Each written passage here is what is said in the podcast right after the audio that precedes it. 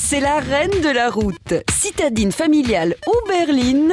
En 2017, il s'est vendu plus de 2 millions de voitures neuves en France, soit 4 par minute. Si demain je gagne une grosse somme d'argent, c'est évident que je me fais un gros plaisir euh, comme un mec.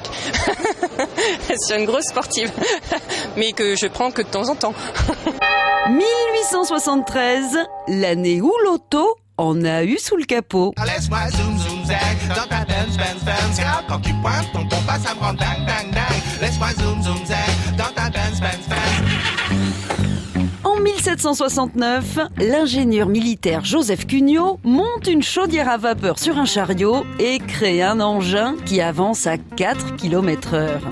Il n'a ni direction ni frein, mais il permet de déplacer l'artillerie lourde sur les champs de bataille. C'est le premier véhicule automobile. Voiture Au début du 19e siècle, la voiture à vapeur commence à se développer en Angleterre, mais elle est vite rattrapée par le développement du chemin de fer.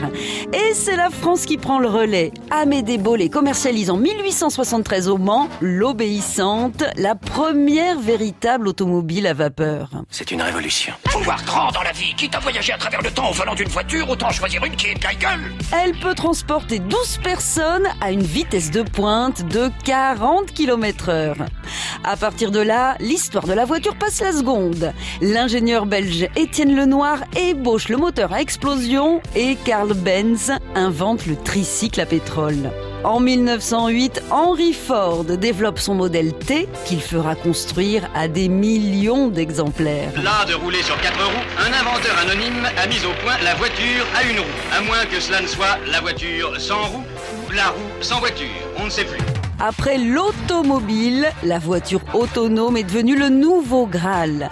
Les plus grands constructeurs sont déjà dans la course. Mais de là, lâcher le volant et faire entièrement confiance à la technologie, il y a encore un peu de route à faire. On n'arrête pas le progrès. 88 miles à l'heure À retrouver sur francebleu.fr.